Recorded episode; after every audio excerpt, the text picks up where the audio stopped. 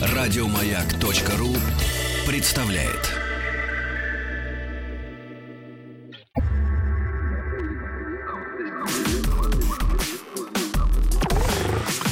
Двадцать два.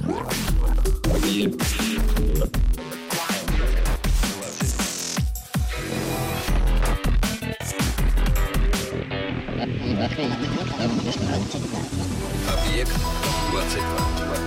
22. Объект 22. Ну что, это «Объект-22» и научные бои.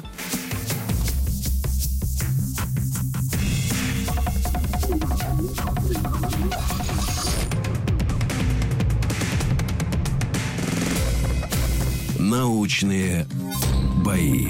Чистая правда. Я Евгений Стаховский. Это «Научные бои», третий сезон. э, Совместный проект радиостанции «Маяк» и Политехнического музея. «Научные бои» по-прежнему состязание молодых ученых. Первые бои прошли летом 2013 года, и на данный момент в них э, приняли участие десятки молодых ученых. Многие впервые выступали перед э, широкой аудиторией, но публичное представление своей работы — это только одна из задач проекта. Да и людей, участвующих в нашем третьем сезоне, уже, в общем, не назвать новичками. После двух сезонов мы решили замахнуться на звание такого абсолютного победителя научных боев и последовательно дойти до финала. Сегодня вторые бои третьего сезона, 34-е бои в эфире в общей сложности. И вот главные действующие лица. Это Юлия Кузнецова, геоморфолог, научный сотрудник географического факультета МГУ имени Ломоносова. Юлия, Добрый день. здравствуйте. Да. Да.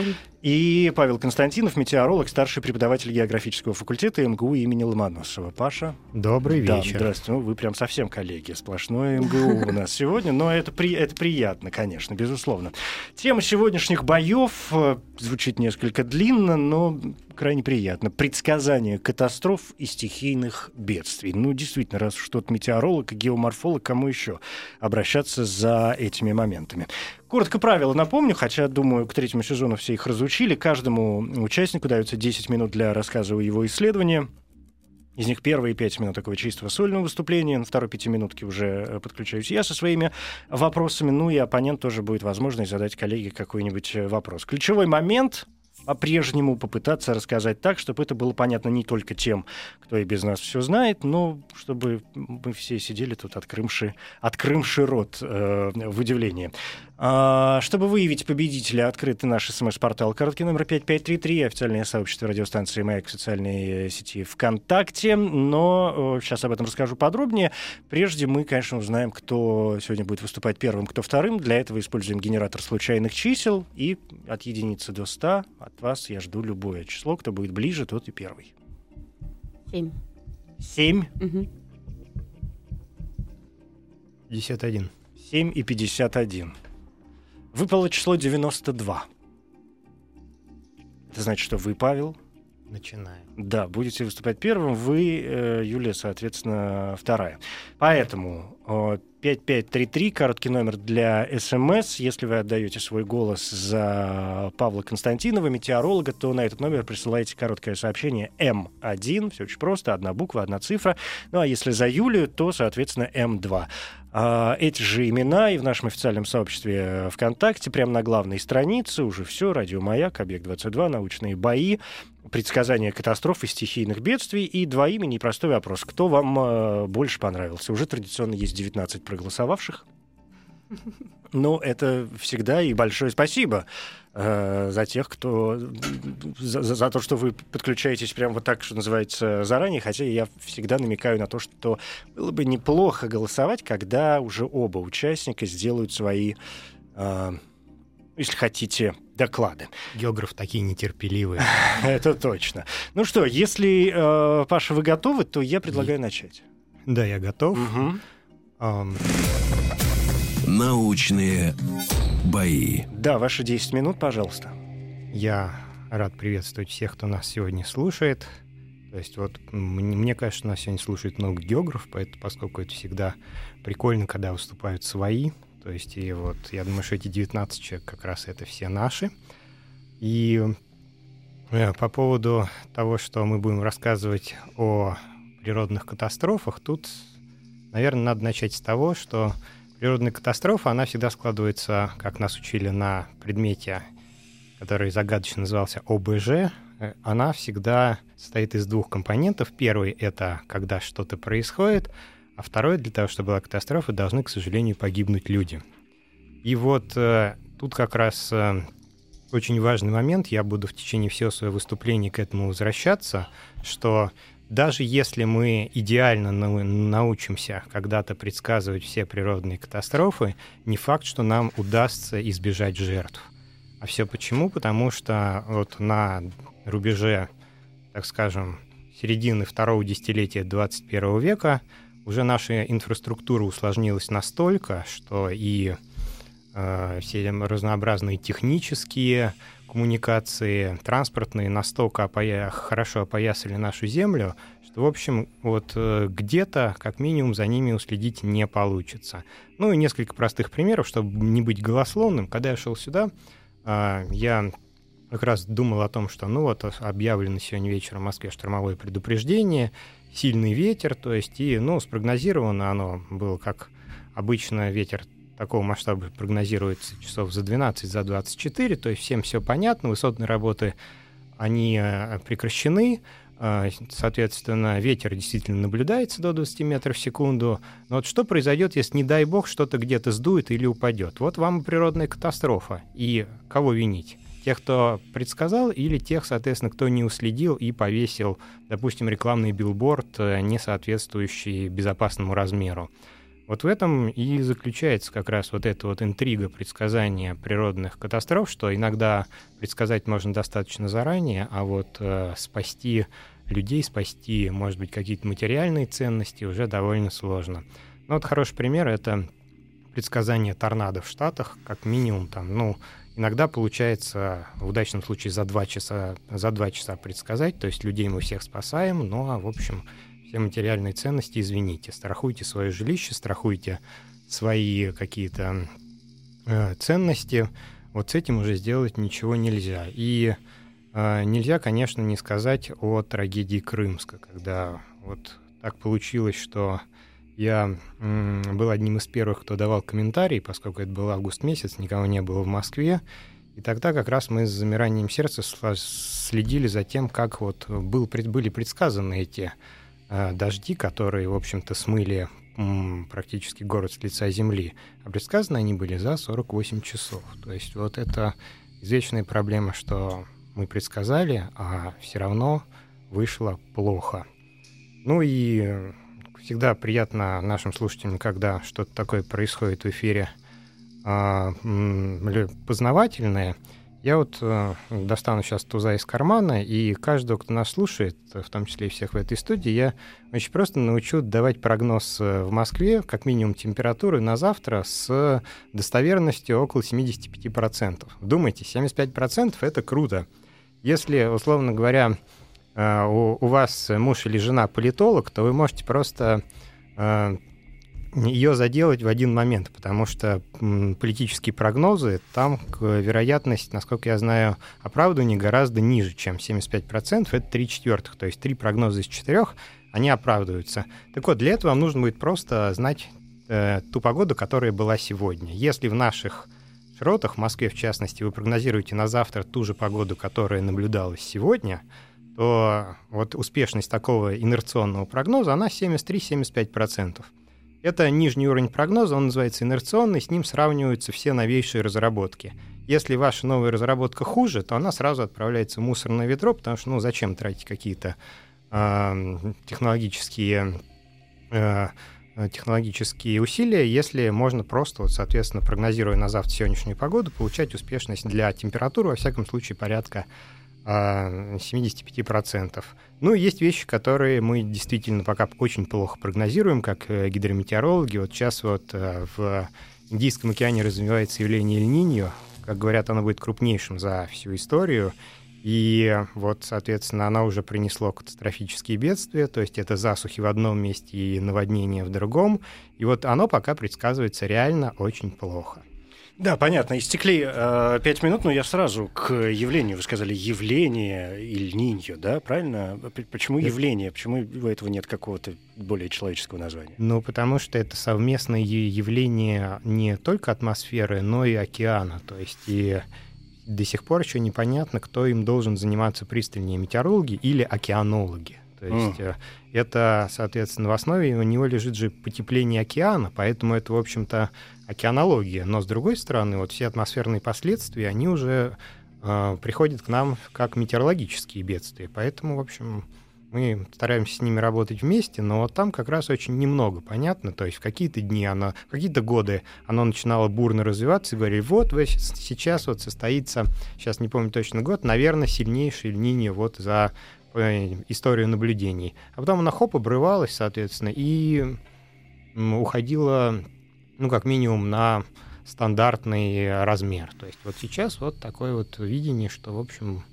То есть это процессы, которые невозможно, ну, не контролировать, конечно, а, скажем, с более-менее, э, ну, более-менее приблизительно предполагать, как они будут развиваться. Контролировать процессы вообще достаточно тяжело. Единственный процесс, который мы научились контролировать каким-то образом, это вот сцеживать осадки, ну, как перед 9 мая или где-то. И это, в общем, тоже, на самом деле, управление погодой, но дать э, в неумелых руках, конечно же, возникают всяческие косяки. То есть, ну, от 90-х, когда эти технологии Советский Союз продавал на Ближний Восток, ну, вернее, пардон, Россия продавала на Ближний Восток, то было несколько международных скандалов, когда там одна страна переусердствов просто сцедила у себя все осадки, которых в этом регионе и так немного, и в соседние, у соседей начались реальные засухи. То есть вот, а если говорить о более масштабных процессах, то, конечно, в общем, тут э, воздействие на них э, пока еще крайне затруднено. То есть, естественно, значит, пытаются делать это харпом каким-то образом, который стоит на Аляске. Это такая, э, такая серия антенн, которая, соответственно, излучает в разные слои атмосферы и пытается найти отклик. Но вот пока не выходит. Пока не выходит. Что вообще, очень простой вопрос, что вообще предсказывают э, метеорологи? Что в вашей власти? Что в сфере ваших интересов? Ну, в сфе- в сфере нашей власти, в сфере наших интересов лежат, как обычно, разные явления, они, как правило, не пересекаются.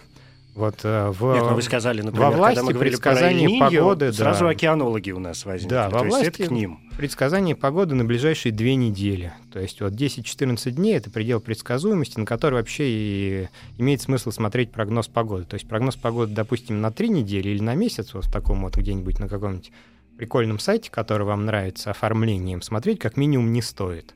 Вот это научились. Что еще? Научились э, очень неплохо прогнозировать вообще температуру. То есть э, температура наиболее хорошо прогнозируемый параметр.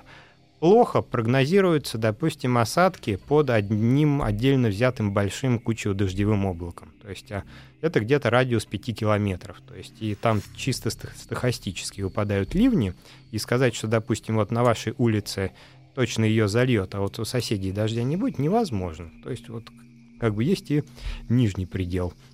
Очень неплохо прогнозируются, допустим, э, всякие климатические явления на ближние, ну, ну так, на ближние перспективы в общем. В общем, для земного шара гораздо проще прогнозировать, нежели для конкретного региона. То есть, в общем, что будет э, в середине 21 века, уже есть достаточно устойчивые, в зависимости от сценария мирового развития, какие-то сценарии. Они используются международной группой экспертов, и на их основе принимаются решения. Вот в Кио, ну, в Киото принималось, сейчас вот в Париже. То есть, в общем, кое-чему научились. И, в общем, для... э, И опережаем инфраструктурные преобразования. Вот так вот. М, даже. Ну, то есть, да, то есть предсказывать уже научились, а о, спасаться, допустим, или как-то вот это уже не к вам, это да, к то есть, МЧС. ну, все равно, то есть, как бы люди-то, они общие. Ну, как сказать, общий или нет. А что мы вообще вкладываем в понятие погоды? Потому что вы сказали, ну, мы какие-то погодные дела. А, Что, что такое погода? Любые явления? Ну, да, в общем, любые, и даже тут и экология, и атмосферная химия, то есть в том числе это предсказание качества воздуха уже сюда вплетается. Кстати, наиболее сложная вообще область, потому что там не только атмосферные процессы надо прогнозировать, но еще и химические реакции, которые имеют разные долгое время протекания, то есть одни уже быстро произошли, а другие там две недели продолжаются. То есть, в общем, все, что происходит вот в такой атмосферной экологии, то есть, в общем, да, сейчас это уже наше, это уже, во всяком случае, без метеорологов никуда. Да, понятно. Спасибо большое. Это Павел Константинов, метеоролог. Первое выступление на сегодня. Юля, по нашим правилам есть возможность задать э, вопрос коллеге. Пикантный да. вопрос. Да. Я хотела спросить по поводу вот густоты наблюдений. Э, скажем, мы можем наблюдать отдельное облако, если так кучевое, и сказать, что там под ним э, выпадет сильный ливень. А мы реально наблюдаем каждое кучевое облако, или мы скорее для региона как-то говорим о прогнозах? Вот это имеет значение, особенно, например, в горных районах, да? Выпадет в этом бассейне или в этом речном? Между ними может быть очень маленькое расстояние. Какова вероятность, что мы попадем куда нужно со своим прогнозом именно метеорологическим? Ну, дело в том, что прогноз, он не всегда привязан к наблюдениям линейно. То есть э, прогноз э, он делается, на самом деле, на разных сетках, а, конечно, некоторые части освещены наблюдениями лучше, некоторые хуже. Тут, э, в общем, метеорологи, они такие ненасытные ребята, то есть сколько бы ни было метеостанций, метеопостов, точек наблюдений всегда будет мало. То есть вот, э, но чем их больше будет, тем, соответственно, э, прогноз будет точнее. Когда-то рассчитали, что Москве нужно 216 метеостанций, чтобы хорошо прогнозировать в пределах города. Это было 15 лет назад, когда я учился, поступал в аспирантуру. Нужно сказать, что, в общем, э, ничего не изменилось. С тех пор их по-прежнему от 6 до 25 считать по-разному можно, но вот, соответственно, до оптимального пока еще даже вот в нашем мегаполисе нет. Понятно, спасибо. Пожалуйста. Да, спасибо. А, Павел Константинов, метеоролог. Первое выступление на сегодня. Напомню, что голосование открыто в нашей э, группе ВКонтакте. Заходите там на главной странице все. И 5533 смс-портал М1, если за Павла, М2, если за Юлию, чье выступление еще э, впереди. И поэтому, как обычно, я прошу, в общем, дождаться когда оба участника скажут все, что они думают по этому поводу, и э, уже после этого принимать свое решение, кто показался вам более понятным и более интересным. В общем, более. Тому и выходить э, в следующий тур третьего сезона научных боев. Сейчас э, что, небольшой перерыв, так, перевести дыхание, и после этого уже разберемся с геоморфологией в очередной раз, но по части катаклизмов и стихийных бедствий.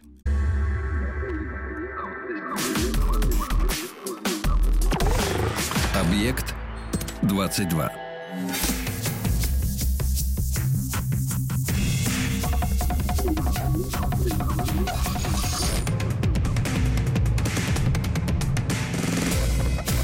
Научные бои.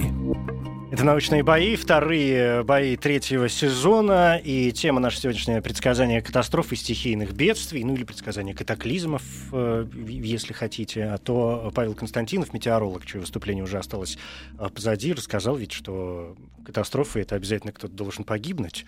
Так что можно, наверное, и про катаклизмы, когда никто не должен э, погибнуть. Но, может быть, как раз именно об этом в подробностях нам расскажет и Юлия Кузнецова, геоморфолог, научный сотрудник географического факультета МГУ, второй участник сегодняшних э, э, научных боев. Юль, ну я предлагаю не тянуть, если вы готовы. Да. Научные бои. Ваши 10 минут, пожалуйста. Спасибо. А, ну, во-первых, всем еще раз добрый вечер. Очень рада здесь быть сегодня и поговорить немножко о прогнозировании а, опасных процессов. Катаклизм, вообще говоря, сходу это не термин. А, есть термин катастрофы, да, когда люди гибнут. В целом это большой процент э, процессов, которые на Земле происходят, опасные. Многие из них могут привести к катастрофическим последствиям. И многие из этих процессов геоморфологические. Вообще геоморфология — это такая наука на стыке геологии и географии. Она занимается изучением рельефа и тех процессов, которые рельеф создают и изменяют. И вот смотрите, а, например, в России 20 миллионов человек живет в зонах повышенной сейсмической активности. Штатах это примерно половина населения, где-то 140 миллионов. 500 миллионов человек в мире живет в зонах вулканической активности. И все эти люди, у них огромные проблемы, вообще говоря, потому что наука сейчас не умеет делать хороших краткосрочных и среднесрочных прогноз, прогнозов так называемых эндогенных процессов, связанных с внутренними силами Земли, с тектоникой и проявляющихся в рельефе в том числе. Хуже всего дело обстоит именно с землетрясениями. А, вообще землетрясение — это разрядка напряжения вдоль а, каких-то разломов в земной коре. Когда два блока тектонических пытаются двигаться, сразу не получается, они друг от друга трутся, цепляются. И вот когда напряжение разряжается, у нас происходит землетрясение. И мы можем на достаточно долгий срок сказать, что вот здесь что-то произойдет. А, например, есть такое понятие сейсмическая брешь, когда у вас есть активный разлом, и уже там и там потрясло, а вот где-то посерединке еще нет. Вот здесь надо ждать беды. А когда, точно мы не знаем. А, например, такой прогноз был реализован для Курильского землетрясения в 2007 году, примерно за год его предсказали. Там проблема была в том, что вот такая брешь, она 500 километров длиной, там еще проблема найти, собственно, очаг, где именно будут происходить разрушения но на Курилах народу почти нет. А вот представьте, вы нашли даже очаг где-нибудь, где народу много живет. И дальше проблема, кого эвакуировать, где будут разрушения. И вот тут самые главные сложности начинаются, потому что иногда да, даже самых маленьких изменений в плотности, в свойствах пород достаточно, чтобы сейсмические волны, которые от землетрясения распространяются, поменяли картинку вообще, и разрушения проходили совсем не так, как мы думаем. И вот такие данные получать очень дорого, очень сложно, и у нас сейчас с этим большие проблемы есть. Э, немного лучше дела обстоят с вулканизмом. А вообще вулкан, в отличие от землетрясения, никогда э, не спит до извержения. Не бывает такого, чтобы он вообще никакой активности не проявлял, а потом вдруг взял и взорвался. Поэтому, э, если, например, происходит какой-то потеря газов, да, допустим, повышение температуры на вулкане, еще какие-то такие косвенные признаки, мы все это можем наблюдать и говорить, что вот здесь он проснулся и скоро будет извержение. А, есть такая программа мониторинга на Камчатке реализована. Около 40 вулканов наблюдаются каждый день, и авиации, например, сообщается, где что происходить сегодня должно. А проблема в том, что это скорее такой в реальном времени мониторинг. А вот когда проснется спящий вулкан, мы пока не научились определять. А, немного другая ситуация с процессами, которые на поверхности Земли происходят, так называемыми экзогенными уже, да, которые внешними факторами определяются. Это сели, оползни, обвалы, наводнения. А вот наводнение, наверное, один из самых распространенных процессов. Примерно миллиард человек на Земле живет в зонах регулярного затопления. И здесь, конечно, нам очень здорово помогают метеорологи. Паша сегодня сказал, что они уже очень много чего научились делать. И дальше проблема в том, чтобы везде поставить метеостанции. Еще помогают в прогнозировании наводнений, естественно, данные гидрологические. Вот, например, в Норвегии реализованы, хорошо работает э, программа, называется Flash, э, Flood Forecast — прогноз наводнений, собственно. Там на речках стоят действующие гидропосты, где нужно. Они меряют постоянно расходы воды и уровень. И вот когда уровень критической оценки, отметки достигает, они ниже по течению отправляют сигнал тревоги, и люди могут оттуда сматываться. Проблема в том, что времени мало у них остается, там десятки минут, первые часы в лучшем случае.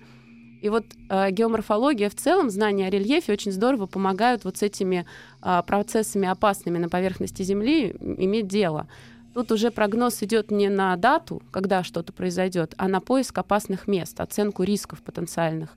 И вот это мы уже умеем неплохо делать. А главная задача это, конечно, технические средства, просто средства, чтобы реализовывать действительно хороший мониторинг, хорошие наблюдения детальные. И вот с теми же речками лучший прогноз или, скорее, предупреждение. Не селитесь на поймах, вас никогда не затопит. Мы знаем, где эти места находятся.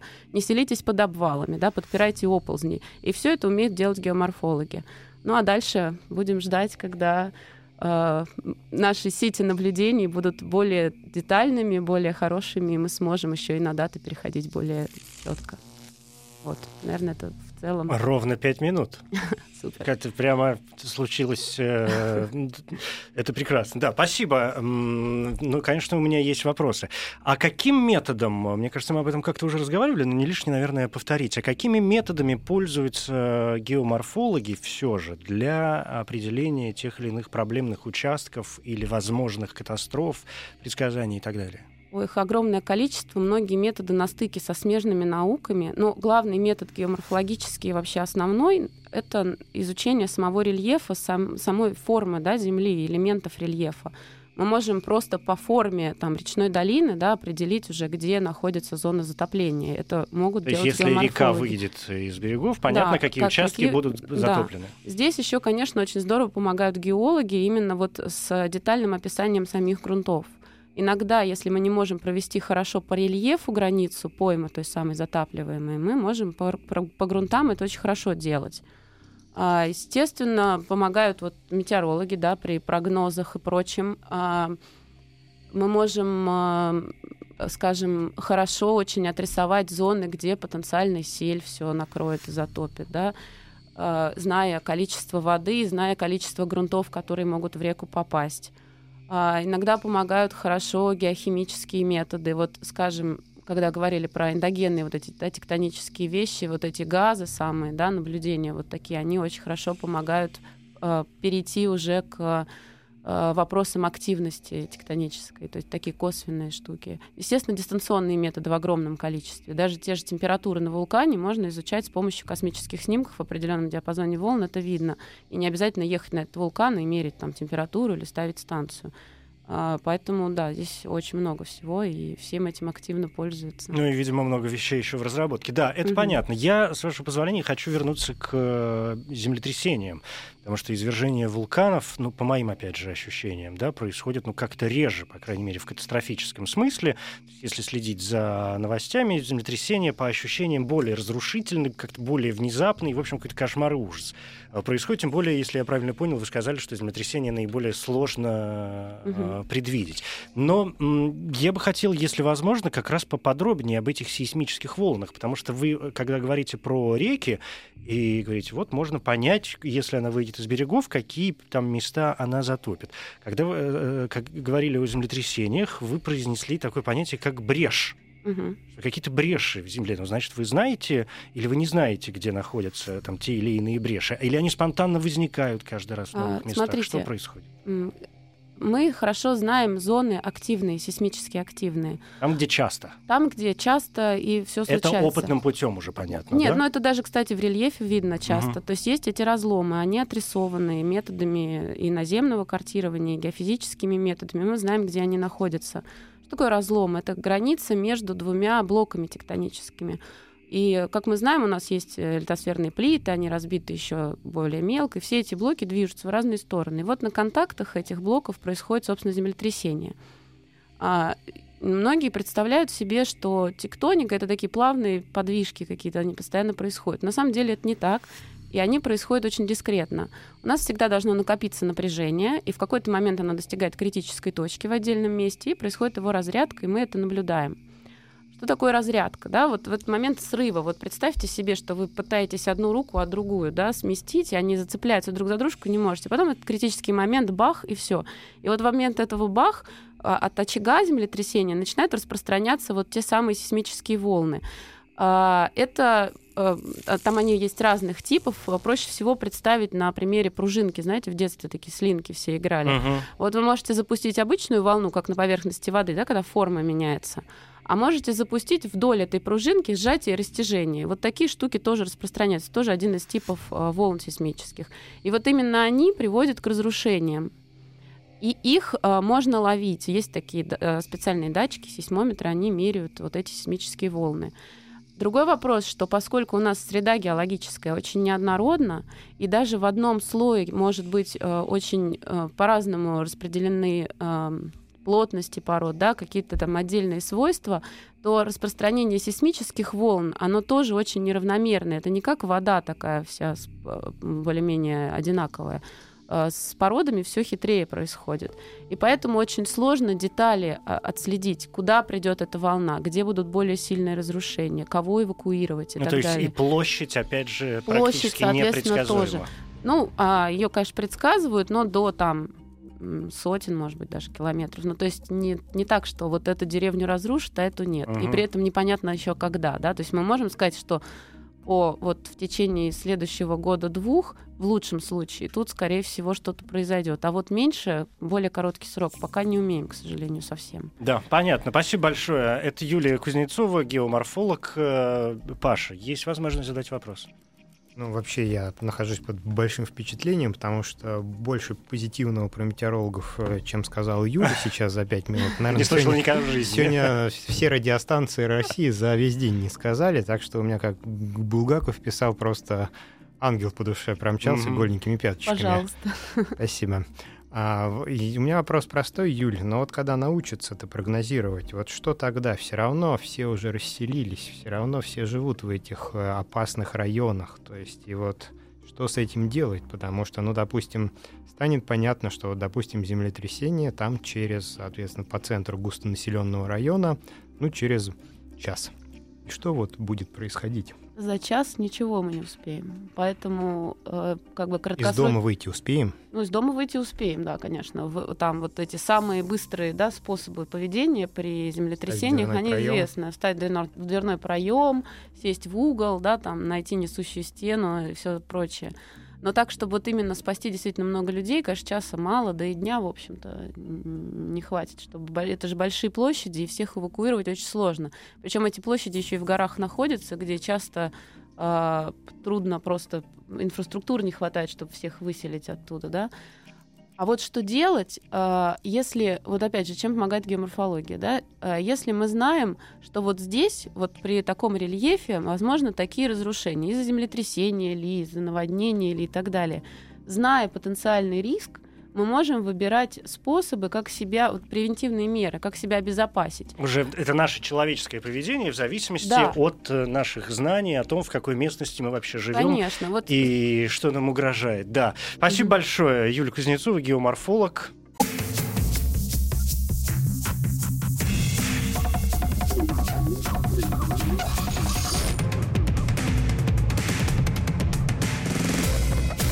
Научные бои. Это «Научные бои». Сегодня вторые бои третьего сезона. В общей сложности 34-е бои в эфире. И наша тема сегодня предсказание катастроф и стихийных бедствий. Здесь геоморфолог Юлия Кузнецова и метеоролог Павел Константинов. Они оба представляют э, географический факультет МГУ имени Ломоносова. И... А вам приходилось когда-то ну, вот так соревноваться хотя бы немножко? Нет, мы-то в основном друг друга по телевизору смотрим. Вот, да. Ну и, соответственно, там или откроют секрет, да, то есть что да, у нас просто день рождения в один день, поэтому Отлично. соревнования, кто больше выпьет, в основном. Это прекрасно. Мы большие друзья. Ага. Но э, тем проще будет э, пережить э, победу. Конечно. Человеку, который сегодня победит, и мне нужно секунд 20 для того, чтобы сложить э, цифры. Надо сказать, наверное, стоп, и голосование вот на этой секунде закрыто. Теперь те цифры, которые я вижу сейчас, они будут считаться окончательными, по крайней мере, для принятия решения. Хотя, в общем, вы можете, конечно, продолжать голосовать э, дальше. Ребятам будет приятно, да и мне тоже. Я всегда это воспринимаю как э, поддержку этого нашего м- проекта. Значит, так. А, с контактом все понятно. Смотрю смс. И и, пожалуй, да, я готов э, назвать имя победителя вторых боев третьего э, сезона, и это значит, что этот человек э, продвинется дальше, и мы с ним в эфире еще, я надеюсь, встретимся. Победителем сегодня становится Юлия Кузнецова. Юля, я поздравляю. Спасибо. Паш, ну не с небольшим перевесом. Прям действительно, прям совсем. Я, честно говоря, не знал вообще за кого голосовать, поэтому я сам первый раз в жизни вообще не голосовал. Я бы голосовал за Пашу, честно. А ну, я буду голосовать за Юлю в финале. Ох, а вот это уже серьезная заявка. Да, спасибо большое. Э, научные бои на сегодня завершены. В следующий выпуск через неделю.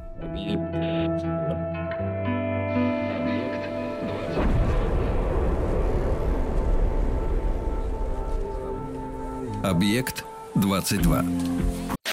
Еще больше подкастов на радиомаяк.ру.